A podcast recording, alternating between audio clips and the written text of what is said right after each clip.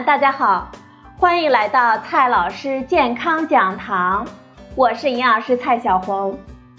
今天呢，蔡老师继续和朋友们讲营养、聊健康。今天我们分享的是阮光峰老师的一篇文章：网红红糖馒头中的甜蜜素有什么危害？最近。浙江永嘉警方侦破了一个问题馒头系列的案件，打击早餐摊位三十七个，四十一人被抓捕，涉案金额高达三百余万元。问题馒头违法添加了甜蜜素，而且用酱油来代替红糖染色。大量媒体在报道时称，网红红糖馒头检出了致癌物甜蜜素。那么？甜蜜素是什么呢？它是违法添加物吗？甜蜜素会对我们人体有什么危害呢？今天呢，我们就聊这个话题。首先，我们先来看一下甜蜜素是什么。甜蜜素的学名是环乙基氨基磺酸，它是一种人工合成的甜味剂，它本身不含有能量。但是却能够提供三十倍到五十倍的蔗糖的甜度，所以它可以替代糖添加到食品中，给食物提供甜味，还不会产生能量。这对肥胖人士、糖尿病人群呢带来了福音。所以自从发现了甜蜜素之后，就广泛的应用了。甜蜜素的发现完全是偶然。一九三七年，在伊利若伊大学呢，有个博士学生叫迈克尔·斯维达，他的博士课题就是研究一种新药的合成。他有边做试验边抽烟的习惯。有一天啊，在他做着试验，正准备抽烟的时候，拿烟斗的手呢扫过了嘴唇，突然发现他正在研究的这种产物非常非常的甜。就这样。他发现了甜蜜素。然而，甜蜜素的应用啊，也是一波三折。早在1960年代，甜蜜素就进入了市场，成为广泛使用的代糖。美国食品药品监督管理局也基于当时的试验证据，认为它足够的安全了。但是到了1966年，有新的试验发现。甜蜜素在肠道菌群的作用下，会被分解成一种具有慢性毒性的物质。一九六九年，又被怀疑可能增加膀胱癌的发病率。于是，在一九七零年，甜蜜素被美国食品药品监督管理局禁用了。但是在随后的研究发现，关于甜蜜素膀胱癌的试验无法重复，而且试验方法存在着问题。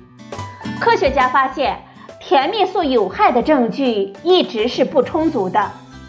虽然如此，美国食品药品监督管理局还是禁止使用甜蜜素的。其实这一点呢，跟安全已经没有什么关系了，而是因为现在已经有很多的其他的甜味剂可以替代甜蜜素了。甜蜜素呢，早已在美国失去了市场。不过，世界上还有很多的其他国家，比如说中国、欧盟、香港等国和地区都允许甜蜜素作为食品添加剂来使用。那么，在此次问题馒头中，馒头中使用的甜蜜素是否违规呢？任何食品的添加剂在使用的时候都有严格的使用量和使用的范围限制，在我国。甜蜜素是合法使用的食品添加剂，国家标准规定，甜蜜素可以在十九大类食品中来使用，比如说冷冻饮品、水果罐头、果酱、凉果类、果糕类、腐乳类、面包、糕点、饼干等等等等。但是，我国标准对甜蜜素的使用范围规定中。并不包括馒头，所以，在馒头中使用的甜蜜素就属于超范围使用了，是违规行为。很多朋友问：甜蜜素致癌吗？红糖馒头的事件发生之后，大量媒体在报道的时候都把矛头指向了甜蜜素，并说它会致癌。这些网红馒头呢，也被他们称为毒馒头。其实，说这种馒头是毒馒头根本不靠谱，致癌物更是无稽之谈。因为甜蜜素的安全性非常的高，甜蜜素无法被我们人体吸收。即使吸收也无法代谢，最终呢，它会原封不动的被我们排泄出去。